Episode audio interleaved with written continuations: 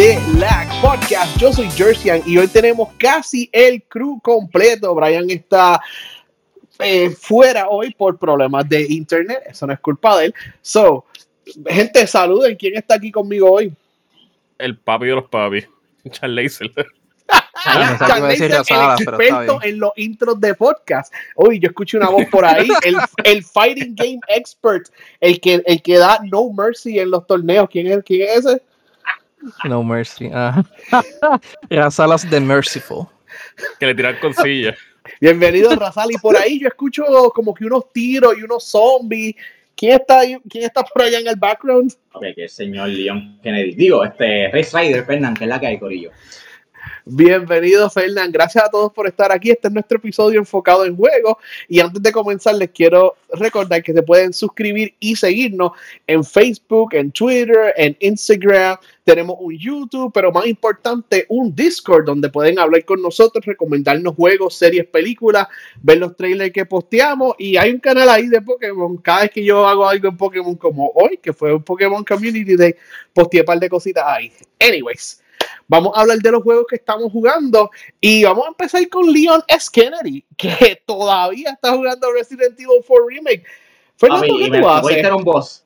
Cogiste un boss. Ahora mismo yo estoy multitasking para probarle a la gente que los hombres sí podemos hacer dos cosas a la vez. Este, estoy grabando aquí el podcast, pero estoy atrasado con el run. Estoy ahí en. Les voy a decir ahora. Se me vayan. No se remetiren. En el porcentaje del trofeo tengo un 91%.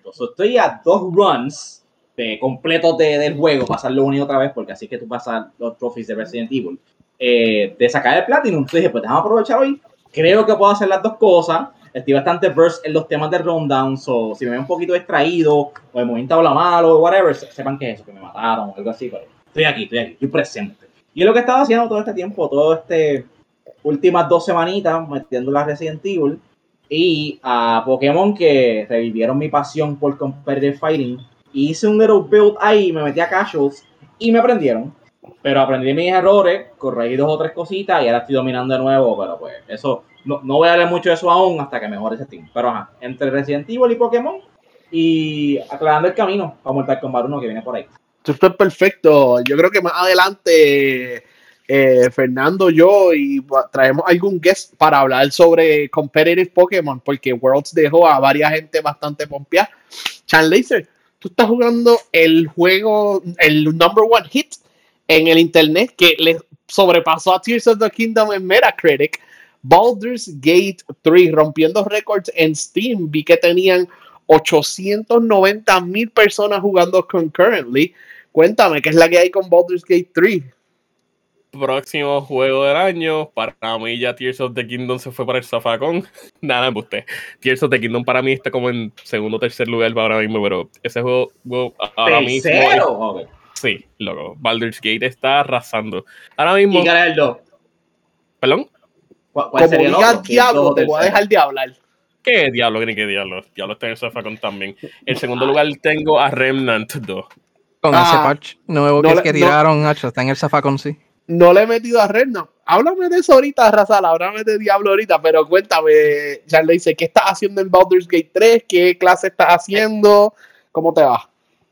Ok, yo yo he jugado previamente campañas eh, de Dungeons and Dragons, así un fucking nerdo, y la misma clase que hago en Dungeons and Dragons fue la misma que hice aquí, hice un bard, el chayazo.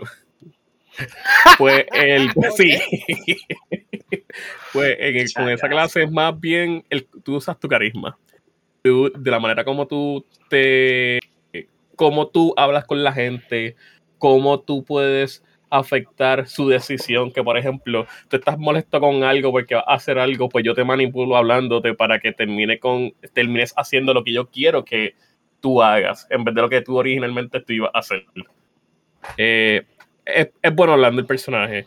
Él tiene. es un smooth operator. Ajá. Él tiene un cantrip que se llama Vicious Buckery, que que comienza a hablar mierda. Para los que no son tan nerds, un cantrip es un spell que tú puedes hacer sin gastar resources, por si acaso. Ajá. Pues, sí. el que lo puedes familiar cuantas veces tú quieras. El punto es que es daño psicológico lo que te De un mes. Yep. Pues nada, ahora mismo estoy, creo que llevo como 80, no, yo no llevo 80 y pico horas, yo te digo exactamente ahora mismo cuántas horas llevo con el juego. Saliste del primer act, porque me dijeron que hay gente que sale del primer act en 15 horas y gente que lleva 100 horas en el primer act. Yo sé que este juego hay muchos no, y muchas cosas, pero saliste del primer act. No he salido del primer act porque me enteré de unas cosas, sí.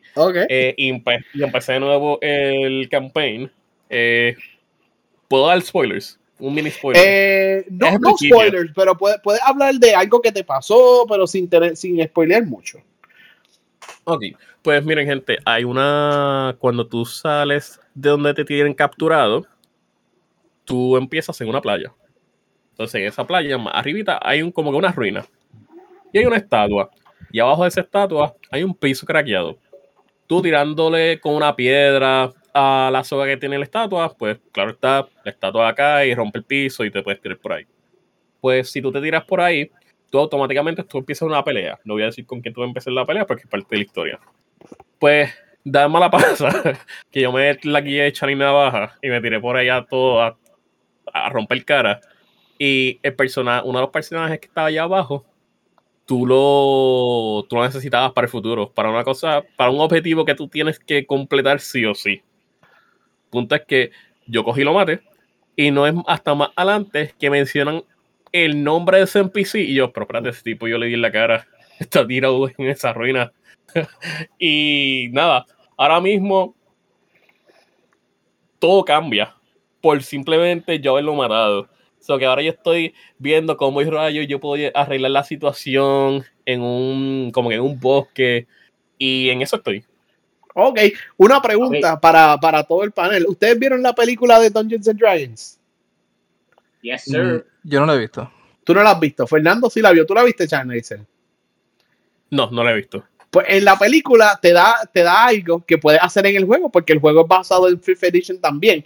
Hay un spell que tú revives a un ah, muerto y le puedes hacer cinco preguntas si tú mataste un NPC importante, un story NPC, tú puedes hacer ese spell en el juego y hacerle cinco preguntas antes de que desaparezca para siempre.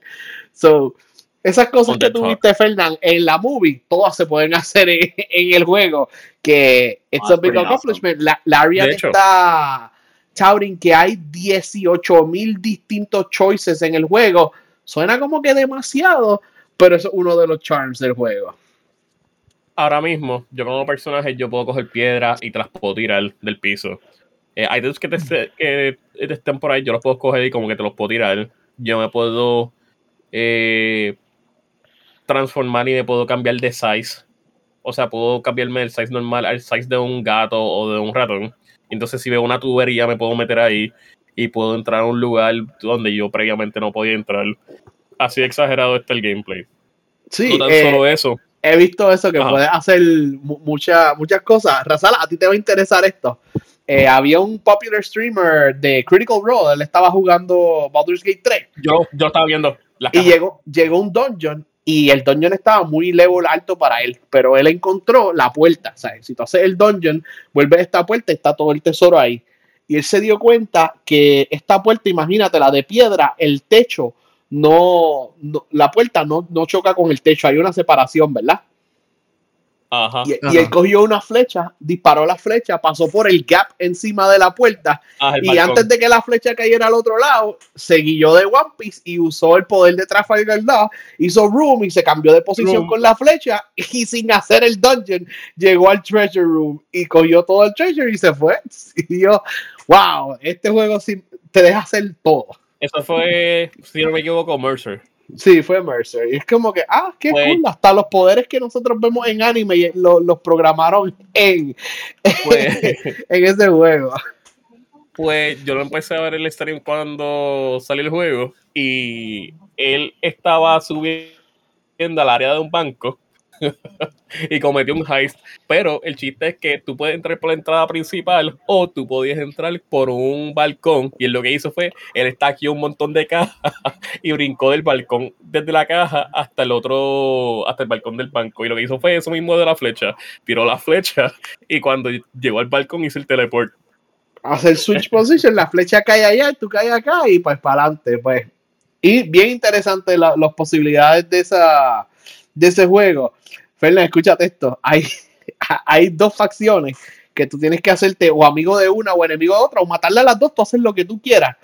Y una persona trató de trató de hacerse allies de las dos para coger los dos rewards y le salió mal y terminó en el primer en un Battle of Helms Deep en el primer act con tu personaje level 2 y en verdad que no le fue muy bien eso muy interesante eso uh, de Baldur's Gate hablaremos más el juego va a salir en PlayStation el mes que viene so cuando más personas tengan oportunidad de jugarlo pues, incluyéndome a mí eh, que, queremos más updates de eso, Chan Laser. Vamos a ver si la próxima vez dejamos, dejamos spoilers hasta Act 1, ¿sabes? Podemos hablar hasta Act 1. So, seguimos con los juegos. Razalas, cuéntame, ¿qué es la que hay con Street Fighter 6? ¿Están jugando Rent? Sí, este, lo estoy jugando. De hecho, ya llegué a Master en PC. Eh, me tardé un poquito porque cuando salí de rank uno juega como unos, 10 placements y salí en gold y pues cada le dan eh, uno tenía tenía como 16 mil puntos por ahí más o menos 15 mil y para llegar a master uno necesita 25 mil puntos pero con cada win te dan como 50 puntos así que tuve que grindear tuve que jugar mucho interesante eh, interesante creo que me habías dicho offline que tú eres un Kami player un scammy player sí Eh, ¿Quién te está dando problemas? ¿Quién tú ves que la gente usa online que te da problemas tu cambio? Que tú ves que va a ser una pelea difícil cuando tú ves ese player. Pues mira, lo más que yo he visto que me da problemas ahora mismo sería el personaje que se llama JP. ¿Qué? El Drunken Fighter, si no me equivoco, ¿verdad? El, no, ese, no, el JP es el nuevo villano. Ah, que de hecho en la historia, eh, que en la historia él era, él era el chief of eh, el, el, el, que le hacía los taxes a, Bison. Sí, sí, sí, el, ah, el, Sí. estás peleando contra el IRS.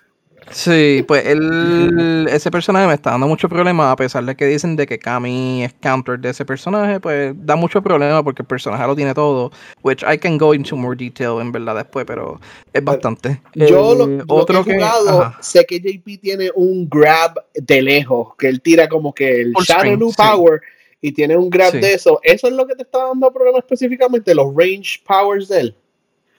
No, en, en, realidad es todo, porque el, Street Fighter, para, para dar como un TLDR, hay un estereotipo de personaje, ¿verdad? Cuando un personaje es bueno de lejos, es malo de cerca. Cuando un personaje como Ryu, por ejemplo, es bueno mid-range, pero no tan bueno en los otros dos range. Eh, un personaje es bien bueno de cerca, pero no de lejos. Ahora, ese personaje, JP, es bueno de todos los range. Y eso es lo que y el personaje eh, da mucho problema para eso para uno va a poder, mm. para, uno poder adaptar el, estilo de juego que uno tiene eh, en, el juego como tal. Interesante. Bueno, en tu opinión, ahora mismo, ¿está fair o tú piensas que necesita un patch o un balance ese JP? No lo veo, no lo veo pillo, pillo. El, el que sí, yo pienso, sí quizá necesita alguno que otro cambio, pero no un hard nerf. Eh, el que sí necesita un nerf bien fuerte, porque pienso que es el, el, mejor del juego, es Ken. De verdad, sobre Luke y sobre Sangif, que he visto unos Sangif bien buenos. Sangif, de hecho, es el peor del juego. Ya. Este, eso, eso dicen, que bottom tier, la cosa con este juego es que aún no hay personajes malos. Sí tienen sus tiers, pero no hay personajes malos. Sino que cada personaje, aunque esté low tier o bottom tier, puede ser un threat. O sea, puede, puede, hacer, puede hacer cosas. Eso suena cool. Entiendo que antes de, de Evo salió un personaje nuevo en julio. ¿Lo has utilizado el personaje nuevo? Lo usé solamente para saber qué castigarle. Como que lo puse ahí a tirar cosas y a ver qué yo le podía hacer al personaje y eso para que online no me cogieran con los, con los pantalones. Para estudiarlo, para estudiarlo. Ajá. y, y Charles, ¿tú estás jugando Street Fighter 6 también? En caso de un amigo. Está usando Marisa ah, y y. ¿Tienen algún tipo de verdict sobre ese personaje nuevo? ¿Un buen addition? ¿Es un personaje completamente nuevo o es un returning character? Es un returning character. Eh, bueno, el, eh, el, Rashid es de Street Fighter 5. Lo que pasa es que en este juego le hicieron varios cambios y no se, juega, no se juega tan igual como en el otro y no está tan overpowered. Porque por un tiempo Rashid estuvo bastante overpowered en Street Fighter 5. Alright, pues. No sé. Yo, yo considero que todos los personajes que están ahora mismo en el juego, eh, como te digo, cada uno se cantrea uno. Hasta que vengan con los patches. Como por ejemplo, ¿verdad? Este Kami es uno de los mejores, la consideran uno de los mejores personajes del juego. Yo pienso como top 5 más o menos. Eh, pero Sangif, que es el peor personaje del juego, entre comillas, pues eh, es el peor macho para Kami. Es como que es un, es un hard counter para Kami. Ya, yeah, manteniendo el roster así, ¿verdad? No voy a decir pequeño, pero manageable el roster, pues todo se siente en balance todavía. Por el momento sí. Sí, hay, sí tiene sus personajes que uno dice contra, es como que se siente un poquito eh, oppressive. Los trolls de manos que te quitan 29% de tu vida, a veces me dan ganas de soltar el control, pero a mí me está gustando Street Fighter 6 también. que de hecho, Manon es, también es, una, es considerada uno de los peores personajes del juego también. Pero tiene, tiene sus tools para poder hacer algo. Interesante, ¿verdad? de tu perspectiva del Fighting Game Community, no sabía que Manon era considerada low tier, como que, Nacho, low tier soy yo, so me falta mucho para poder entender ese high level play de Street Fighter. Pero, Gufión, mano, yo espero que en este año o en el próximo tú puedas entrar a algún torneo representando a Lag y, report back de cómo te fue eso. Ahorita uh. vamos a hablar más de, de torneos. Sí, no, estoy pensando ir a First Attack. Eh, también estoy jugando más en PlayStation porque pues eh, lo, logré bajar en PlayStation. Y pues estoy ya, tengo un 7 win streak que, que he estado como que tratando de mantener. Y no, me va, me va bien. El, el, hace que corre los timings son diferentes, ¿verdad? Para las personas que se pregunten si de cuál, de cuál versión es mejor. Pues no es que hay una, hay una versión que sea mejor, sino que en PC corre con menos input delay y el PlayStation necesita un monitor específico para que corra igual que en, que en PC. Ok, interesante, interesante. Yo tengo un monitor de ese que compré para Ragnarok, de esos Zero Latency Monitors. Son bien caros. So, yo entiendo por qué todo el, mundo que juega en PlayStation no tiene eso. Sí, el monitor cuesta como unos 500 dólares, algo así, este, pero el, creo que el sweet spot para el juego, ¿verdad? Es 1080p para la resolución y 240 Hz de, de refresh rate. Mm. Oh, pues that's nice. Para los que estén jugando en consola y se vayan a tirar para First Attack o algún otro torneo, tengan en cuenta que en los torneos se espera que tengan los mejores monitores. So, si tú estás jugando en tu televisor de 75 pulgadas y te sientes el mejor en Street Fighter, puede que te encuentres con otra realidad cuando vayas a un torneo. So, el famoso reality check. Un, little heads up. Y mira, eh, rapidito aquí, un juego que yo empecé hoy y lo terminé hoy mismo. Se llama Bemba. Es un juego que está en Game Pass. Y qué bueno que lo jugué en Game Pass porque el juego cuesta 14 pesos en Switch y en PlayStation.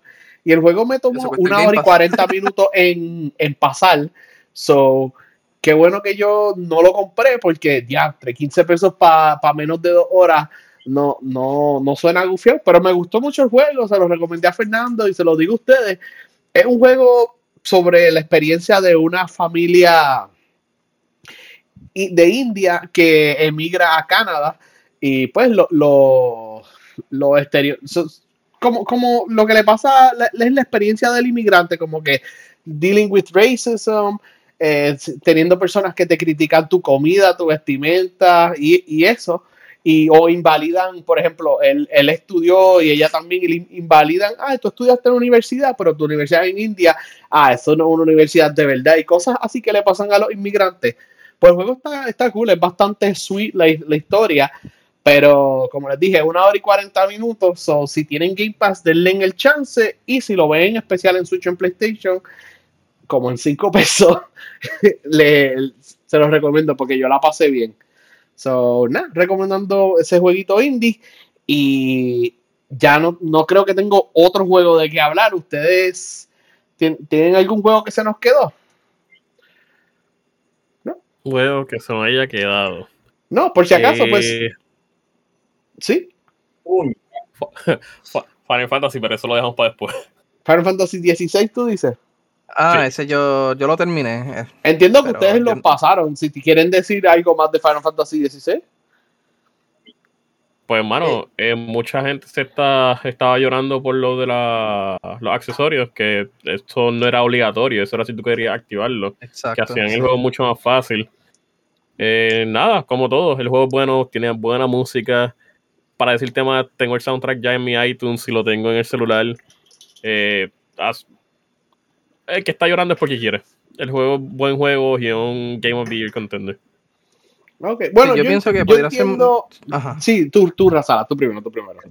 Sí, yo pienso el, el único shortcoming que tiene el juego en realidad es el Battle System. Pero no es ni por los accesorios ni nada, porque en realidad eh, los accesorios son simplemente ponerlo en Easy Mode, básicamente. Es que aunque hace algunas cosas automáticos. Pero tú tienes la opción de ponerlo. Tú puedes poner algunos sí, otros no. Por ejemplo, el pet, tú, lo puedes, tú le puedes poner un accesorio Digo, tú te puedes poner un accesorio a ti para que el pet haga los comandos solo. Ese yo lo tenía porque no quería estar pendiente a eso. Y yo no lo encontré nada como que me, dio igual en realidad. Pero eh, tienes otros que hacen casi todo por ti. Pues si, a ti te gusta lo que quieres pasar la historia, pues you can do that as well. En realidad, eh, todo está bueno. El, sí se sintió un poquito mashy el Battle System, pero no tanto como otros juegos, como por ejemplo eh, Final Fantasy XV. Que ese sí se sentía bien mashy, como tenía, era simplemente, ah, era, era eh, un hack and slash bien machero y ya, pero este no se siente tan mashy que por lo menos es fun. Pero es ese, yo pienso que ese es el único shortcoming que tiene el juego. Yo te iba a decir, Rosala, de un pana mío y de Fernando, que ha jugado todos los Final Fantasy, es su franquicia favorita. Pues alguna de las quejas de él es que a lo mejor they shouldn't have leaned tanto en, en Game of Thrones. Sabemos que George P obligó a todo el development team ver Game of Thrones con él, se sentaron a ver Game of Thrones juntos, porque ese era el vibe que quería para el juego. Pero yo no lo he pasado, pero según el amigo mío, pues se perdieron un poquito los RPG elements, como tú dices, el Battle System no se siente tan RPG. Y en cuestión de la historia, dice que empezó así Game of Thrones y serio y terminó Anime Bullshit como siempre. So, yo no sé, ¿verdad? Nosotros nos criamos bien distintos a como se crían los japoneses. Ellos como ven Game of Thrones tiene que ser bien distinto a mí. Algo que me dio mucha gracia del para mí es como que ellos copian todo de Game of Thrones, menos el nudity, como que le tienen miedo al nudity de Game of Thrones y yo, oh, ok, Japón es bien extraño para algunas cosas. Yo pienso, que, no, fíjate, no copiaron tanto la historia de Game of Thrones. Es como que tiene su, su leve, como que, oh, como que mira, un, poco un poquito de una manera, pero no, no es tanto en realidad. Es bien sutil, yo pienso. No, no, no está tan malo. Yo... Que eso, que eso es a good thing, que no copiaron. Pero si el productor sentó a todo el mundo a ver Game of Thrones, me imagino que era para que se inspiraran y cogieran el vibe. Y por, lo que me han dicho, el vibe que cogieron, o sea, que coge un japonés viendo Game of Thrones, no es lo mismo que si tú o yo hubiésemos visto Game of Thrones y hacer un juego con esa inspiración. So, nada, lo encontré un poquito gracioso. Ahora sí. Sí, ¿no? y, y ellos, de hecho, para, el 15, el director de ese juego, tengo entendido que los sentó a ellos a jugar, creo que juegos como Chrono Trigger, Final Fantasy VI y todo, y como que hicieron una porquería. la historia estuvo buena, la historia estuvo buena, pero del 15, pero lo, lo único, literalmente lo único bueno de ese juego es la historia. Wow, palabra fuerte. Pero para recap, hablamos de Resident Evil 4 Remake, Baldur's Gate 3, Street Fighter 6, Bemba y Final Fantasy 16. Ahora vamos para un poquito de los game news. Este weekend que pasó, no el anterior, eh, yo tengo un chat de, de, de Fighting Games que estaba encendido Pana Cristian, aquí Razala, Fernando, estaban viendo Evo. Entiendo que el último Evo de Tekken 7. 7. Ultimate Marvel 3 trajo un montón de players que eso es wow, la gente tiene apetito por Marvel, vamos a ver si, si Capcom y Disney llegan a algún tipo de acuerdo. Y sorprendentemente Dragon Ball está vivo, aunque hay juegos como Guilty Gear que le sobrepasaron a Dragon Ball en, Entrance. Y el main event, este fue el primer Evo de Street Fighter 6. A Salas, ¿tienes algunos highlights que nos quieras contar? Sí, el highlight más grande yo pienso que es la cantidad de personas que entraron a competir. Eh, uno, ellos hicieron sold out hasta en Spectator Pass, en todo. Ellos hicieron sold out en todos los, los passes que se venden y estaba, eso estaba lleno. Una cosa exagerada, que yo había enviado una foto, ustedes la vieron, esa parecía un concierto de eso bien grande. Era, había un montón de gente. Hablando de eh, conciertos, un concierto allá en Las Vegas donde es Evo y aparentemente el concierto fueron menos gente de lo que fueron Evo. So, pobre Usher. El de Usher. Sí, wow. estamos en el 2023, está pagado. Pero algo cool es que el alcalde de Las Vegas fue a donde los creadores de Evo, aunque ellos trabajan para Evo, ellos no son los dueños ya, les dieron la llave de la ciudad por todo el business que trae Evo, toda la gente ah, comiendo en los restaurantes, quedándose en los hoteles, usando los Uber, usando los taxis. So, Evo, eh, oficialmente un evento que a la ciudad de Las Vegas le importa y les van a dar prioridad en cuando ellos vayan a alquilar algún hotel o alquilar algún venue. La, la ciudad va a estar ahí abogando por Evo. So, por primera vez yo creo que el gobierno, eh, mirándolo así, como que le da más legitimidad a, a Evo. Eh, Rosala, ¿a qué player tú ibas? ¿Algún highlight de Street Fighter? Que yo sé que es el juego que más estabas pendiente. ¿Cómo te gustó ese top 6 hicieron este año en vez de un top 8? Sí, eh, lo hicieron, creo que lo hicieron así porque habían cuatro rondas de pools. Ellos hacen pools y cada pool es como un mini torneo. Y ellos tienen que ganar un torneo para entrar a otro torneo, para luego hacer eso cuatro veces y luego entrar a los top 96. Eh, había un montón de players, o había que bajar ese número a esos 96. Si eran como, si eran como el, de participantes solamente para Street Fighter, eran como eh, sobre 7000 personas. Y eso ha sido lo más que ha tenido un evento. Y eso lo mencionaron también cuando le dieron la, la, llave de la ciudad y todo. Pues, ellos lo mencionaron. Yo iba a Mena, que él es dominicano. Él llegó, él quedó segundo. Pero me alegro que el que ganó es de Arabia, Saudita, United, United Arab Emirates. Sí. Y estuvo súper fun. Eh, también el pre-show que lo hicieron el jueves eh, y hubo, habían unos matches que estuvieron bien buenos también, que pues eso fue difícil conseguir el stream para eso, que hasta para yo que yo estoy bien conectado a eso se me hizo difícil. Eh, el evento, tanto así que a mí, yo el sábado, eh, yo comí por la mañana a las 10 y media de la mañana y me envolví tanto en el torneo que dieron las 2 y media de la, de la noche y yo no había comido. Y, era que se me había olvidado cuando se, cuando se acabó el stream del evento, ahí fue que me acordé que no había comido. Estaba bien, pompeado. Estaba bien pompeado ese torneo entonces y ese commentary y todo, porque a veces entre los torneos hay, hay mucho downtime y eso, pero si el commentary está bueno, uno se queda a escuchar y ver highlights y replays y toda la cosa. Sí, habían, habían varias personas de aquí de Puerto Rico también. Eh, uno de ellos que se llama Fidelity, que fue el más, el más lejos que llegó de aquí de Puerto Rico, que pues es Kuros en realidad jugó bien, no fue ni mono, él llegó más lejos que mono. En Street Fighter. Ah, pues bien. Sí, en Street Fighter, sí. Pues interesante, felicidades a, Fidelity, espero que, que, que, siga metiendo, a ver si alguien representando a Puerto Rico llegue a esos a esos top 6 So, es interesante, Ivo. Vamos a ver si el año que viene alguien se motiva y va a Ivo en nombre de LAC a competir allí, a, dar pela. Sí, a, mí, a mí me han dicho muchas veces, mira, vamos a tirarnos para Evo, pero es que es bastante dinero que se va de aquí de Puerto Rico para allá, más el, todo el, se van como unos 3 mil, 4 mil dólares. Y pues, pues dinero que pues en verdad no puedo, no puedo gastar. no, no lo tengo either way. Pues ya saben, los sponsors, si quieren sponsor a la sala para que vaya para Ivo 2024, eh, nos escriben a Mira, eh, este weekend eh, que pasó Ivo y ahora en este fin de semana que pasó fue el Pokémon World Championships, que fue cuatro eventos, video games, carta, Unite y Pokémon Go. Todo aparentemente corrió bastante bien con Pokémon Go y Pokémon Unite. Las cartas, interesantemente, Sejun Park, que él ha ganado, él ganó primer lugar en video games en el pasado y ahora que él es adulto está compitiendo en cartas, llegó bastante alto, son super cool ver a alguien hacer la transición de un championship a otro, pero pasó algo en cuestión de, de, video games, Scarlet y Violet. Ah, hay un player de Estados Unidos y otro player de Italia que ambos fueron descalificados porque utilizaron Pokémon hackeados o generados. Son Pokémon que tú no entrenaste, no capturaste, sino que los generan con algún tipo de, de, hacks, algún tipo de, de machine, ¿verdad? Algo fuera de los tools del juego.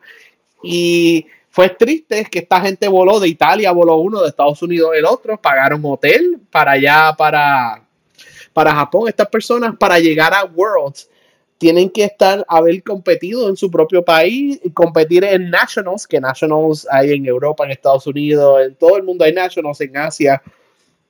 Y esta gente llegar primero o segundo lugar en Nationals, estas personas entrenar todo el año y, todo este esfuerzo para entonces perder por Pokémon hackeados y, y, echarle la culpa a Game Freak de que es muy difícil y de que se tardarían 100 horas fue la excusa de uno en hacer su equipo. Que ustedes que saben juegan Pokémon competitivo saben que no se tarda 100 horas hacer un equipo de 6. Y otro diciendo que la excusa de que no tenía. tanto, exacto. Que no tenía Legends Arceus y tampoco tenía eh, Sword and Shield para pasar algunos Pokémon. Cuando todo el mundo y su madre conoce a alguien que tiene Sword and Shield o Legends Arceus, hay comunidades de Reddit, hay comunidades en Discord, en Twitter, por donde sea. hay alguien te puede ayudar. Si tú no puedes, si tú necesitas un Enamorus, alguien te puede ayudar a conseguir un Enamorus. Eh, creo que específicamente era Landorus y Urshifu. Sword and Shield vendió 26 millones de copias. Hay 26 millones de personas con Urshifu allá afuera que hay, alguien lo podía ayudar, pero pues esas excusas a mí no me gustaron y, creo que es un poquito de bochorno, que bueno que ambos están descalificados, no pueden competir en 2024 y si quieren venir en 2025, espero que vengan con más madurez y menos excusa de que, se tardarían 100 horas en hacer un equipo de 6 Pokémon. Sí, ¿no? Y ya eh, en, el mismo juego ya, ya le han dado los tools a los jugadores para hacer un equipo bastante rápido. Los, Pokémon ya se entrenan bastante rápido. Ahora, lo que, lo que sí me, da curiosidad es que si algunos de esos jugadores que banearon eh, o que los descalificaron tenían sponsors porque eso puede ser un revuelo para ellos también si tienen sponsors, porque ajá, este, si tienen sponsors. contrato. Ajá, exacto, porque básicamente entre comillas consider cheating en que no no 100%, pero si está si es parte de si es parte de la regla no tener un Pokémon así y ellos lo llevan, pues, pues fue en contra de la regla, sigue siendo como que considero cheating para ese evento específico. Y, como dije, hacen a su país quedar mal, hacen a su familia quedar mal, porque algunos eran eh, seniors. Seniors son menos de, menores de 18 años. Y los seniors siempre van acompañados de, un adulto. Y es como que, wow, alguien te llevó a todo el torneo, voló alrededor del mundo para Japón contigo y nada que ver. So, espero que maduren un poquito esos players. Mira, ahora vamos para tres anuncios rápidos de, de Pokémon que dijeron en Worlds, el último día de Worlds fue el domingo. ¿verdad? Domingo en Japón fue ayer, hoy es domingo acá en este lado del mundo, pero el DLC número uno va, llega septiembre 13, The Secrets of Area Zero. Estamos bien pompeados para jugar el Scarlet y Violet DLC. Yo ya lo tengo pre-ordered. ¿Qué tal ustedes? ¿Van a jugar ese DLC? Yo quiero jugarlo, pero ¿Cuándo, viene el patch para arreglar los problemas con el juego desde el día 1 del launch? Ya no pasó nada. Veo muchos chavos, chavos, que si compran nuestros DLC, pero no voy a arreglo. El patch, es, el patch es bien sencillo y baratito. Un OLED. que muchos de los problemas de Scarlet y Violet estarán ahí para siempre, pero puedo decir que el juego corre un poquito más estable. Todavía no recoge. Sí, sí. Corre más estable, pero yo, yo te entiendo. Hay problemas de, de, clipping, problemas de lighting, problemas de cámara que are inherent to the game a este, este punto. Otra, Fernando, ¿tú vas a jugar el DLC? Eh, pues sí, lo voy a meter. No, te voy a mentir y ya me decir que no, pero sí, sí me preocupa lo que dice Shannon de que tienen que arreglar ya eso, esos issues del juego. Pero pues, given que vienen Pokémon nuevos, Y usualmente, digo, yo, yo, no sé dónde están corriendo. Estos son los trailers, ¿verdad? Porque corren de lo más lindo. Los trailers corren a perfecto 30 frames, ni un solo drop frame en los trailers de Area drops, eso está precioso. Yo no sé si están corriendo en una PC ahí o en, un Switch. Sí. Pues, ajá, pero pues yo espero que a mí, por lo menos, el área de DLC esté fully, ¿verdad? Optimized para que esté decente en el Switch. Y pues que, pues, ajá, por lo menos en el área de DLC no tenga esos issues. Pero es Pokémon, papi, tú sabes que lo voy a meter sí Quizá lo, lo, optimizaron, ¿verdad? Uno nunca sabe. Sí. Pues, es que es el problema. Si lo hubiesen optimizado ya, o lo van a optimizar, ya yo lo hubiera visto en los data mining files. O que esa gente más vale que lo haga. Pues yo no puedo decir que el completo juego Open World va a correr bien, pero como dijo Fernando, en los trailers, at least en las áreas del DLC se ven smooth. Otra noticia eh, que vamos a ver cómo ustedes todos que han jugado en algún momento Pokémon competitivo se sienten de, esto. En el DLC número 2, que todavía no tiene fecha, sí confirmaron que va a haber un nuevo Terra Type. Ahora mismo solamente hay 18 Terra Types, uno para cada tipo correspondiente de Pokémon, pero va a haber un Terra Type número 19 en el DLC 2. ¿Ustedes están listos para añadir un tipo más a Pokémon? Eso se puede decir que en un futuro ese Terra Type va a ser un type normal en un próximo juego. Yo no sé lo que ah. significa, hay que ver cómo, cómo, se implementa, pero por lo menos va a ser un new Terra Type. Cuando todas las Terrastalites no va a ser Dragon, no va a ser Fairy, va a ser el simbolito nuevo que ellos dijeron. Cuéntame, Razala, Fernando, que, lo pongan como, como que lo pongan como random select que, que lo tire mira ok salió salió eh, que es el simbolito pero acá mira esta vez me tocó fire. Así no sé que lo que lo pongan así maybe pero no sé habría que ver eh, pienso que ya lleva mucho tiempo que no han añadido un type nuevo si es que sea un whole new type pues pienso que ya si lo añaden no me molestaría después que no se vuelva un caos pero hay mucha gente que dice que es un caos aprenderse los 18 types que hay ahora, pero puede ser que hacen, yo creo que 9 o van a ser, que van a ser 10 o 11 años que no añaden un type. pero El último fue Fairy en XY. Fernando, ¿tú estás listo para un nuevo type? Yo estoy ready. Yo de por sí ya como que corro por instinto para estas cosas. Y pues sé más o menos cómo counter todo siento que el juego está bastante balanceado porque el Ferry lo tiraron. ¿Sabes por qué lo tiraron Ferry? Por Hydragon. Hydragon, mi bebé. El duro que estaba partiendo Ay, por Spiritum. Está, también que no tenía weakness, pero pues Spiritum tú lo puedes manejar. Hydragon también, pero son unos llorones, tú sabes. O tiraron Fairy, ah. lo cual pues estaba bien diseñado para destruir dragons, which I get it. I love dragons, pero ni modo.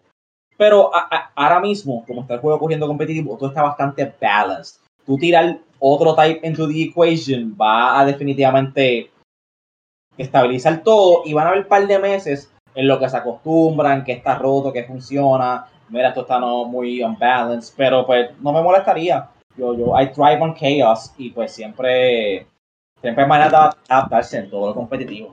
si es un new type, so be it. Lo que no quiero es este trend de Pokémon que en cada juego tenemos un gimmick, a veces bueno, a veces mediocre, pero whatever. Y sale el próximo generation y bye, ya no existe. Mega Evolution, I'm looking at you. So, pues, vamos a ver qué pasa. Veremos a Fernand dándole, dándole cantazos al control. Pero esta porquería de New Type. Chacho, mira, no, no, no quiero spoilers no quiero spoilers de mi, de mi team competitivo por un quote ahora. Pero Jersey, tú vas a entender esto. Me inspiré de un video que vi tuyo contra un pana y dije, hmm, that's a good idea. Y lo estoy mezclando and it's, it's being quite effective. Y tiene que ver con un plot twist del Terra-type. So, me, me, gusta eso, de que tú ves un Pokémon, tiene un weakness, no necesariamente tenga este weakness porque puede Terra-type en tu Ok, ok, yo creo que yo sé a lo que tú te estás refiriendo. Pero, mano, qué bueno que van a seguir, Game Freak sigue añadiendo cosas para casual y non-casual players. La otra pequeña noticia del DLC 2 es que en el DLC 2 van a traer el resto de los starters que no están disponibles en Scarlet y Violet. So todo el mundo va a tener sus starters de Gen 2, sus starters de Gen 3 o whatever y van a dejar de llorar. Anyways, Pokémon World del año que viene va a ser en Hawaii, regresando como en el 2012 Pokémon oh, World fue en Hawaii. So vamos a volver para Honolulu, para Pokémon Worlds 2024. Yo voy a tratar de llegarle allá. So, Alola. Wish, wish me luck llegando a Alola. tú, espérate, ¿tú te tiras para allá? Yo creo que sí, yo creo que voy. Porque te, pregunto. Ajá. No, él nada, él se tira nadando y, llega. Desde aquí es más barato. Te pregunto, pues, Dímelo. Te, pregunto porque quiero hacerlo de. Ah, lo que habíamos acordado. Lo de. Pax. Ah, se me olvidó el nombre. Pax. Lo de Pax. Sí. PAX en septiembre, vamos a ver, vamos a ver si hay chavos para los dos, si hay chavos para World y para PAX. Pero World es un weekend, PAX es una semana, so se puede, se puede, yo creo que se puede. Anyways, vamos, Seguimos, seguimos con las noticias. es como ir a, Culebra, como ir a Viejas a Culebra para, para, para Jersey. Literal, loco. Con un feria ahí, Chile. Y ya. Y estamos allá. no lo miren en el mapa, no lo busquen en el mapa porque ven que de verdad hay un montón de agua entre medio, pero sí. Anyways. Yo lo se llega. Eh, yo quiero la opinión de todos ustedes. algo que uno de mis gaming chats estaba prendido en fuego y, defendiendo y criticando una consola que otra y toda la cosa, pero vamos allá. Baldur's Gate 3, esto es, esto es todo a, a partir de un artículo de IGN. Baldur's Gate 3 hace, un, hace el nuevo standards para RPGs, para juegos que te dejan hacer decisiones, y esto crea una controversia. Baldur's Gate 3, para todos los efectos, es un financial risk. Una compañía de, de negocio, cualquier banker te diría que es una mala idea. Baldur's Gate 3 se tomó 8 años en hacer tuvieron que usar varios rounds of funding. Ellos hicieron un Kickstarter, ellos recibieron dinero de Wizards of the Coast y ellos vendieron el juego en Early Access. So, ellos tuvieron que conseguir dinero de todas estas maneras por lo mucho que se tardaron. Tardaron ocho años en hacer este juego. Pero el producto final es un juego con un montón de voice acting, un montón de decisiones, más de 17 meaningful endings, eh, tiene, tiene co-op, tiene todas las reglas de Dungeons and Dragons. Hay cosas como lo que estamos hablando que se pueden hacer de tirar una flecha y cambiarte de posición con ella. Hay cosas como que tú eres un archer si te acabaron la flecha y lo que dijo Charlie, te puedes quitar un, te puedes quitar una bota y tirarle la bota al enemigo y la bota le dio donde le tenía que dar en la frente y hiciste los últimos points of damage y ganaste. Por ejemplo, parecido a la conversación de Zelda, un juego que te deja hacer de todo y que casi todo se puede. Pero Está el otro lado, hay muchos, muchos developers, ¿verdad? Developers de juegos como Destiny 2, eh, llorando en Twitter, diciendo que por favor no esperen que juegos AAA sean así como Baldur's Gate, que eso, eso no es realístico para estudios como ellos, porque ellos tienen que hacer, en el, en el caso de Destiny, eh, Bungie tiene que hacer lo que diga PlayStation. En el caso de Activision, en el caso de, de por decir, Raven o Sledgehammer tienen que hacer lo que diga Activision. En caso de Blizzard, que están haciendo Diablo 4, Overwatch 2, ellos no pueden hacer los juegos tan abiertos y con tantos modos y tantas opciones porque tienen que hacer lo que les diga el publisher. They are beholden to their publishers. So hay muchos developers que no quieren que comparen los juegos de ellos con Baldur's Gate, porque si Baldur's Gate es un 10 out of 10, el juego de ellos que would have gotten a 10 ahora es un 9 o ahora es un 8 porque no te da muchas opciones, un corridor, no puedes hacer nada de eso. ¿Qué ustedes piensan, verdad? Cada uno le va a dar la oportunidad de hablar de, mira, si Baldur's Gate hizo algo que antes no se podía, no se pensaba que se podía, ¿por qué tenemos que decir, ah, no, eso es una excepción, eso es un unicorn, eso, eso es once in a million? No podemos juzgar los demás juegos por lo que hace Baldur's Gate. So, cada uno dígame su opinión. ¿Ustedes piensan que sí, que no? Que, que Baldur's Gate se puede utilizar para measure el success de otros juegos o se debería mantener aparte como que un juego que no. Este juego es especial y no me compares con él. ¿Quién habló ahí primero? Eh, fui yo y sabes que voy al pausa para poder como que expresarme mejor, concentrarme aquí. Para, yo soy el primero que vacilo que soy un Sony Bonnie, un Nintendo, whatever. Sigo diciendo que Tears va a ser mi, mi Game of the Year, pero yo apoyo al final del día el gaming. Si Baldur's Gate sale y está brutal y es algo groundbreaking, hey, ya Tears, ya Zelda tuvo su, su, su, tiempo. Este juego, si es bueno, merece ser Game of the Year. It is what it is, punto. Y si es algo groundbreaking, se merece todo el hype y todo el dinero. Yo entiendo que es como tú dices, un unicorn, es un financial risk y no todo el mundo puede hacer eso. Y yo no espero eso de todos los juegos. Yo, yo soy la primera persona que no tengo mucho tiempo para jugar. Y algunos juegos como que, mira, ese juego es muy largo, I don't know if I have time for it or to invest in it, whatever. Pero cuando un juego que es algo groundbreaking, Tears of the Kingdom, por ejemplo, papi, yo llevo ya 130 horas y voy a meterle 100 más ya mismo, tú sabes. Y así va a ocurrir con si Baldur's Gate motiva y me le meto 200 horas, is what it is. So, a mí no me molesta. Y yo no espero eso. Todos juegos, hay juegos que digo, mira, esto es para jugarlo una vez, lo pasas en Story Mode y bye, te deshaces de él. No me va a molestar encontrarme con otros juegos así en el industry que entiendo que no tuvieron ese tiempo, no pudieron darle ese detalle, ese cariño al engine. As long as it's still a good game and it's entertaining, it's fine. Yo no voy a esperar eso de todos los juegos. Pero, pero, no te quejes si no le metes ese cariño y, no haces eso a tu juego que sea revolutionary. No esperes los highest ratings. No esperes Game of the Year. No esperes Break the Internet. No esperes sell out y hacer un montón de dinero y vender 15 millones de copias en mes o algo así. It's not gonna happen. Tú sabes. O tú sigues haciendo tus juegos mediocres y si entretienen chévere y whatever, ah, no, no, no las expectativas, fine. Pero pues tampoco espera que tu juego sea el elite, lamentablemente. Si sale algo mejor, si sale algo groundbreaking y tú tiras algo por debajo de eso, si Baldur's Gate es un 10, tu juego ahora es un 7. Para con eso, tan sencillo. Alright, un poquito fuerte tus palabras, Fernando, pero I mostly, mostly agree with you.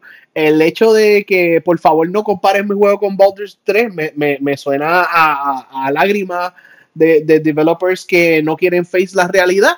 Y yo tengo un pana, nosotros todos tenemos un pana que defiende mucho a los developers o que habla muy bien por los developers. Mira, el problema no son los developers, el problema son los publishers que los publishers no le dan tiempo. Y mira, Larian es un indie studio y lo pudo hacer con Baldur's Gate 3. En Nintendo es un AAA publisher, lo pudo hacer con Tears of the Kingdom. Y mi ejemplo favorito, Rockstar. Rockstar va a cumplir 7 o 8 años trabajando en Grand Theft Auto 6. Cualquier banquero te va a decir que eso es un financial risk, de que trabajar 7 a 8 años en un juego y si el juego sale malo. Pero no, Take Two, que son los dueños de Rockstar, ellos confían en sus developers y les dan el tiempo y el dinero para hacer un juego revolutionary, que es lo que esperamos que sea GTA 6. Si esta gente que trabaja para Bungie, que trabaja para Activision, que trabaja para EA, para Ubisoft, se sienten que es injusto, peleen con sus bosses, peleen con, con su jefe, con el publisher, para que les den, la, les den el tiempo, les den el, el cariño, ¿verdad? Porque Xbox y PlayStation tienen un montón de dinero que nunca se les va a acabar ustedes pueden pelear, pueden organizarse para hacer ese tipo de juego groundbreaking que es Baldur's Gate 3, porque no puedes, el, el, no me compares con este juego, sounds like tú estás conformado con, por lo, donde tú estás en el industry, que eso a mí no me gusta. eh, Channing, te voy a dejar a ti de último porque tú eres el que está jugando Baldur's Gate 3. Yo creo que tú vas a tener tú vas a ver, ya tú has visto muchas cosas en Baldur's Gate 3 que no has visto en ningún otro juego, exacto. Razala, cuéntame, ¿qué tú piensas de este controversy de los developers no querer ser comparados con Baldur's Gate 3? Pues mira, en realidad yo siempre me paso troleando, ¿verdad? Entre la, entre la gente que dice, no, Xbox eh, y todo, pero al, final, al fin y al cabo es como dijo Fernán, eh, cuando un juego sale demasiado bueno, sí, they set the standard. Ellos, ellos setean como un estándar, ¿verdad? Pero no es. O sea, yo pienso que no es nada negativo, sino como que dirían contra, pues podemos, podemos hacer cosas así, ¿verdad? Y pues eso eleva un poco los juegos en general que, pero que, que es lo mismo que tú dijiste, que cuando se ponen con que no me compares con este otro juego, y eso es ya como que siendo mediocre. Eso ya, eso es llevando, llevando a la mediocridad, y eso hace que los juegos sigan saliendo eh, con muchos bugs, como por ejemplo, mira el release de, de Cyberpunk 2077. Eh, y han habido otros juegos que han salido así bien buggy y, y no, no, se pueden jugar casi. Y cuando vienen a ver, no, es que no nos dieron tiempo casi. Y eso es lo mismo que, como tú mencionaste, los publishers, que son los que meten mucha presión sin importarle la calidad del juego que estén sacando. Alright. Pues, nosotros casi todos estamos en, en, la misma línea. Charles tú que has visto las cosas que hacen Baldur's Gate, que no se pueden hacer en muchos otros juegos. Has visto que a los players les gustan tener player choice, les gustan decisiones, uno quiere poder tener un poquito de freedom en los juegos. ¿Cómo tú te sientes cuando un developer de Bungie, de Activision, de EA te dice, nah, eso no se puede, eso es imposible, eso es one in a million? Ok, gente, vamos a irnos un poquito más para atrás. Estos son la misma gente que siempre están llorando cada vez que viene algo revolucionario a la industria de videojuegos, siempre están llorando porque en vez de ponerse los pantalones y hacer un juego que tú si quieres jugar, algo que sea divertido, lo convierten en un juego que, eventualmente a nadie le va a importar, ya sea por que no subieron cómo hacerlo bien o por falta de, de, cosas que llamen la atención al público. Como por ejemplo, eh, cuando salió Elden Ring, todos esos developers, especialmente los de Ubisoft, que estaban llorando y hablando caca y bla, bla, bla. Es casi exactamente lo mismo. En vez de ponerse los pantalones, no es que siempre van a tener la libertad de hacer un juego con todos esos detalles, pero por lo menos si tú vas a hacer un juego, mira, hazlo completo, no lo dejes a mitad. Contenido que tú vas a vender, es verdad que no siempre va a poderse incorporar al juego y va a tener que monetizarlo de alguna otra manera, pero como quiera, hay cosas que se dejan incompletas hoy en día que, no debería estar pasando. Mira Diablo 4, cosas que se supone que hubieran dejado desde un principio, ahora están diciendo, ah, eso lo vamos a dejar para Season 3, cuando viene siendo Season 3, el próximo año. Como por ejemplo, ahora mismo tú tienes un inventario, tú tienes un cofre. Y la razón por la cual ellos no te expanden el inventario es porque, yo no sé quién habrá sido el genio, Eh, cuando estuvieron haciendo la programación, eh, cuando tú entras al juego, tú no tan solo loadeas tu inventario, tú loadeas el inventario de todos los jugadores que están en ese servidor.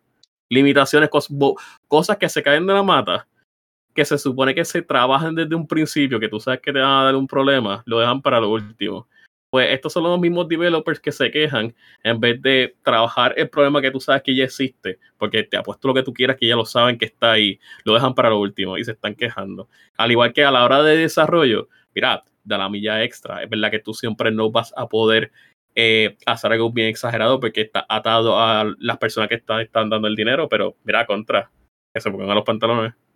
Eso fue mi rato. Ok, pues todos estamos en agreement que si este juego eleva el gaming, pues vamos a todo el mundo echar para adelante y no echar la cabeza para abajo como un defeated doggy que hicieron estos developers. No, por favor, we can't do that. So, todos nos estamos en de acuerdo, queremos que el gaming mejore y we want better games y better systems y eso de systems interconectados que tú en hora 1 le dices a un NPC no, no te voy a dar una peseta y después en hora 50 es un boss. ¿te acuerdas cuando no me diste la peseta y te, y te da como una espada? eso está bien esas son las cosas que nosotros queremos como que interconnected stuff. baby. So let's hope que a lo ¿verdad? Porque solamente hemos escuchado de esos developers quejándose en contra de Baldur's Gate. Esperemos que algunos tomen, tomen buenas lecciones de Baldur's Gate 3 y de Tears of the Kingdom también. Deja al player hacer lo que le da la gana. So, seguimos con, con los news. Eh, varios, varios news de gaming. Está rapidito. Red Dead Redemption 1 viene para PlayStation 4 y Nintendo Switch por 50 dólares. Esto no es un remaster, esto no es un remake, esto es un port porque el juego ya funciona en Xbox a través de backwards compatibility, pero como sabemos el PS4 no es backwards compatible con el PS3. Ahora vamos a tener la opción de comprarlo en PS4 y por primera vez en Nintendo Switch. ¿Alguno de ustedes está emocionado por Red Dead Redemption 1? Sí. Eh, Quiero empezar. no quiero empezar que no compren esa versión. Yo bien mordido, no me importa. Si van a comprarlo, gente, comprenlo. Y si tienen un Xbox, esto es para los que tienen un Xbox específicamente. En Amazon ahora mismo lo tienen en 28.93. el Game of the Year Edition. En Amazon o en el Xbox Store digital está en 30 pesos. Y la versión, ah, la versión de PlayStation 4 y de Nintendo Switch va a costar 50 dólares. So, o sea, Sara, yo creo que tú dijiste que no bien rápido, ¿verdad? No, no, eh, no, yo, yo, yo, tengo PC ya, para eso lo juego en PC.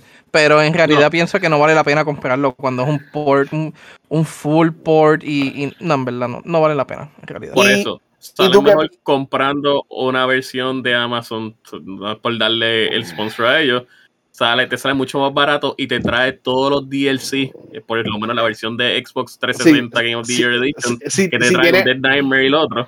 Exacto, si tienes un Xbox Series X o un Xbox One, puedes comprar la versión de 360 y jugarlo con backwards compatible. Fernando no tiene Xbox. Fernando, ¿tú vas a comprar Red Dead Redemption 1 para Switch o PlayStation? comprar un juego que ya yo compré y que pasé y le metí como 100 horas hace como 7 años atrás. Sí. Por 60 pesos. 50. No. Ok, como quiera. No, chicos. Y, ya. Yo creo que Razalas y Shining dieron opciones de más. Yo personalmente jugué el juego en PlayStation, by the way. Este, y me encantó, pero no pienso que en este punto de nuestras vidas volver a release esto para Switch. Maybe puedes añadir el portability factor, ¿verdad? Este, Nintendo leans a lot on that. Pero pienso que es un juego, demasiado juego, tiene otras opciones, incluyendo comprarlo ahora mismo en Xbox. ¿Por qué? 20 y pico pesos. 30 pesos ya, digital o 20 en Amazon. Maybe, maybe si, si para Switch tiraran ese precio, como que, ah, 30 pesos, fine. Pero 50 es como que, come on, too much. Ya, y mire, si se quieren reír más, eh, Rebecca Valentine de IGN le preguntó al CEO que ellos sabían que este juego había dado problemas, ¿verdad? Según Rockstar reportaba, eh, que qué versión es la que va a estar en PS4. Pues, ¿se acuerdan? La versión de PS3 se veía mejor que la versión de Xbox 360, pero la Xbox 360 corría más estable. Este port que viene para PS4 y Switch es basado en la versión de 360. So, ni siquiera se va a ver el poquito mejor que se veía la versión de PS3. Y va a correr el juego en 720p 30 frames per second. So, Chicos, ellos tienen una suerte que se llama Grand Theft Auto 6, que eso es lo que lo está cargando ahora, porque hay mucha gente que lo está molesta con ellos por los ports de los otros GTA. Y estoy seguro que sí estoy seguro que cuando la gente, cuando suelten GTA 6, se van a olvidar de todo eso. Porque a la gente pues le gusta olvidar. Take Two es una compañía bien extraña que hace todo pateado menos una cosa, pero les va funcionado, so no, no, no se han ido a la criba ni nada, ¿qué puedo decir? Otro juego que fue anunciado reciente fue Teenage Mutant Ninja Turtles The Last Ronin. Esto va a estar el developer THQ Nordic. para ti. Eh, el juego yo creo que va a ser top-down. Ellos dijeron que va a ser un action game inspirado en los originales God of War. Y es el developer que hizo Destroy All Humans. Si pueden pensar en la perspectiva de ese juego. O de un juego como Darksiders Genesis. Que están pompeados para un juego de Teenage Mutant Ninja Turtles. Aunque no sea AAA. Cool, sí. Sí, eso Day One, en realidad. Y más que la historia de The Last Running está tremenda. De verdad, me encantó el trailer. Eh, pienso que, tiene mucho potencial para gameplay, actually, y para, para ser un poquito dark también. ¿Eres fan de los primeros God of War, de los primeros tres, Razala? Sí, sí, sí. Yo creo que ese gameplay se puede adaptar bastante bien a, The Turtles y entiendo que The Last Ronin es un solo Turtle, pero eh, I'm, I'm still optimistic eh, Fernando es super fan de los Turtles, me imagino que esto es un day one para él y tú, Sean Lacer. Yep, y, y super fan de God of War, los viejos también, lo que pasa que admito que lo, lo nuevo, ¿verdad? Lo mejoraron y whatnot, pero esos son de mis juegos favoritos anyway, so, esto es como que el perfect storm. Esto es uno de esos pocos juegos que yo, lo, si, tengo la, si tengo la oportunidad de conseguirlo físico, lo voy a conseguir físico. Yes. Yo, no, yo, no, yo, no, me rebajo tanto, pero sí lo voy a conseguir como. Oh. THQ Nordic, yo creo que la mayoría de sus juegos salen físicos, so you, are in luck, Chan Laser. Mira, y anyways, esta última noticia había pasado hace un par de semanas, pero no la hablamos. Y, ¿verdad? Quiero decir la importancia de esto, ya que este juego comenzó en el PlayStation 3 y tuvo un campaign de 10 años, ya el campaign se acabó y va a empezar un campaign nuevo, pero con, esa noticia, del con esa noticia del campaign nuevo que takes place in Mexico for some reason, eh, Final Fantasy XIV, el MMO, va a venir a Xbox Series X y Series S. Esto es un win para Xbox gamers que han estado esperando este juego desde que salió en PS3 pasaron 10 años y no había y no avanzaba y salía en Xbox, pero Phil Spencer lo anunció junto con Square Enix y dijeron otro refrito para Xbox. Ay, Dios mío. Ah, más juegos que están en PS4 solamente de Square Enix puede que lleguen a Xbox momentáneamente.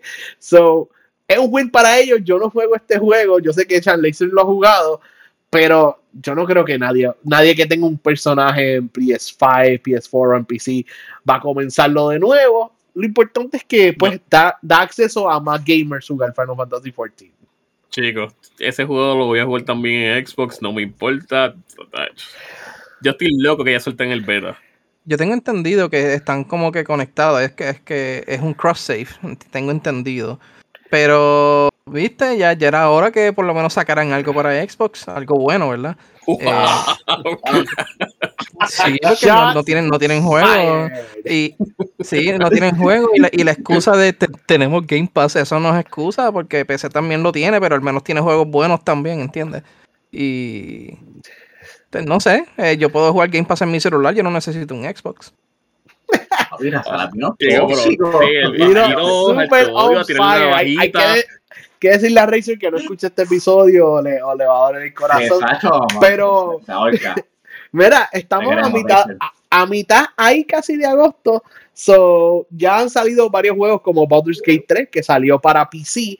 Va a salir para PS5, para nosotros que no somos PC players. Va a salir para PS5 el 6 de septiembre que es el mismo día que sale Starfield, pero whatever, Starfield no va a salir, eh, Baldur's Gate 3 no va a salir en Xbox, so su Xbox players pueden jugar Starfield y PlayStation players pueden jugar Baldur's Gate 3 entre eso, pero lo que queda en agosto, Red Dead Redemption 1, agosto 17, Blasphemous 2, que es un indie Metroidvania hecho en España, basado en, mitología romana, sale en agosto 24. Armored Core 6 Fires of Rubicon es el próximo juego de From Software, sale agosto 25. Y Sea of Stars es un indie game que tiene un demo ahora mismo en Xbox y PlayStation. Puedes jugar el indie, puedes jugar el demo y, hacer su decisión. Es como que un throwback eh, JRPG sale agosto 29. ¿Alguno de ustedes están emocionados por estos juegos? Red Dead, Blasphemous, Armored Core, Sea of Stars. Yo creo que Channing y yo vamos a jugar la Armored Core, ¿verdad? Yo, Armor, Core no tanto, eh, porque en realidad no, no es que no me gusta mucho, yo no soy muy fan de los mechas, pero eh, sí, me interesa, sí me interesa mucho Blasphemous. Porque el, vi el primero, lo vi en el Switch, eh, y en realidad me gustó mucho. Nunca lo compré porque pues por otras cosas, ¿verdad? Pero sí vi bastante gameplay del juego y me encantó. Este es super, está súper cool, bien fluida las animaciones. Así que pues este, espero que el 2 el lives up pues, super awesome, Brazalas, la regla con Blasphemous, a diferencia de todos los juegos que tú juegas, Blasphemous juégalo en español. Porque it will add to the experience. El juego fue developed en español primero, and then translated to English. So it will feel that original thing. Eh, porque fue hecho allá en ah, España. Ya, ya. So, el único juego en tu vida que va a jugar en español, pero si lo juegas. Y Sea of Stars, si son fans de esos throwback JRPGs, va a venir para todo. Va a venir para Switch, PlayStation y Xbox. Pero como dije, en Xbox y en PlayStation tiene un demo ahora. So, if you're curious, give it a try. Mi gente. Sea of Stars, sea of Stars se ve cool, pero yo en verdad el que estoy esperando es el, el remake de Mario RPG. Eh, oh, eh, entonces lo de Blasphemous sería este lo pongo en español y que diga el Blasfemias Las flipantes aventuras. Las flipantes aventuras del Blasfemias. No, pero para, vacilón, yo, yo, yo jugué el, el primero para Switch y yo tenía en inglés en el Runs or Right. Es como que heavily, no religious, sino que como que es a lot of priests and demons y cosas así. escucharlo, ¿verdad? En español, que pues un poquito más cercano al latín, I guess. Como que se siente más badass y tras que el, el developing del juego fue en, en español So, todo hace más sentido y cuadra más en español que en inglés. Y es algo un poquito refrescante, porque usualmente como que uno pone las cosas en español, yo no lo hago, pero hay gente que lo hace y, después y te da cringe. Aquí no, es que como que, ah, ok, esto cuadra y, fluye con lo que es el juego. Super cool, super cool. Pues gente, eh, agosto se está acabando, septiembre, octubre y noviembre vienen Supercharged. En otros próximos episodios le daremos el rundown de los juegos que estaremos jugando en septiembre, octubre y noviembre. Por ahora, yo soy Jerseyan. Gracias por estar con nosotros. Digan sus redes, ¿dónde los podemos conseguir? A mí me pueden oh. conseguir en, sí, en Twitch y en Twitter como Laser. Yo soy eh, Razalas en Razalas TKTO en twitch.tv y Ratalas en Twitter con T. pendiente a Razala eh, para los que vayan a First Attack. Y Fernando. Eh, yo soy Race Fighter en todo, incluyendo lo que queda de Twitter. Hago mis reviews y en TikTok, que estoy bien activo con reviews de películas, series, libros. Terminé un libro ahí bien brutal, de todo un poco. Y por último, eh, danos el update. ¿Por dónde va en, Resident Evil 4? Ok, pues empecé en capítulo 12, voy en la parte del 14 que estás noqueando la pared esa con la máquina. Eh, by the way, si me notaron nervioso, creo que Shannon va a entenderme. Iría por la parte de, los feos esos, que tienes que dispararle con el sniper. Ah, que se la llevan. y no tengo la sniper. So, estoy como que disparando tiros a lo loco y me acabo de dar cuenta que es más fácil acuchillarlo. Mil veces, pero pues funciona, so, por Ok, pues esos fueron tus pro tips de Resident Evil 4 Remake en Platino de Fernando. Nosotros somos LAG. Hasta la próxima. Gracias por estar aquí, gente. Gracias, gente. Gracias. Peace.